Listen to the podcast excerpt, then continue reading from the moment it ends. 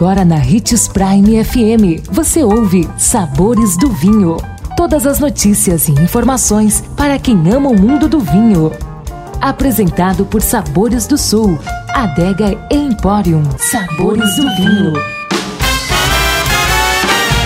Que bom ter você conosco e só aqui nos Sabores do Vinho você tem informações sobre esse universo apaixonante. Sou Marlon Menegatti, sommelier internacional da adega Sabores do Sul. E em nossa série de O que não devo fazer ao degustar um vinho, vamos falar sobre um dos erros mais comuns de iniciantes no mundo do vinho: ter medo de experimentar. A dica é não ter medo de experimentar. Muito se fala sobre vinhos, o que pode criar um certo receio sobre as bebidas.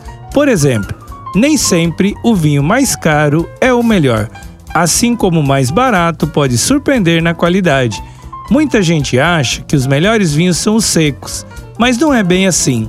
Cada tipo de vinho tem suas peculiaridades. Os licorosos são doces e por isso são ideais para harmonizar com sobremesa.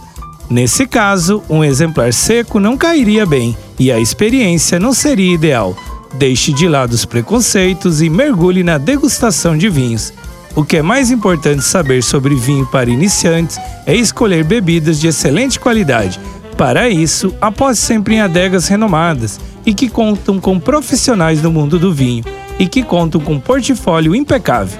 Gostou de nossa dica de hoje? Deixe seu comentário em nossas redes sociais, que iremos lhe responder. Procure por Marlon Menegatti 77, Adega Sabores do Sul ou Hits Prime 87.